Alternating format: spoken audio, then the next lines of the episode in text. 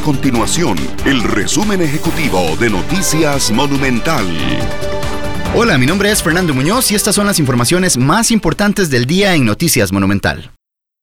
Costa Rica dio un paso más en el campo científico al lograr identificar el virus del SARS-CoV-2, que es el causante del COVID-19, en aguas residuales. Hasta este 13 de mayo, el país registra 11 casos más del nuevo coronavirus para un total de 815 contagiados.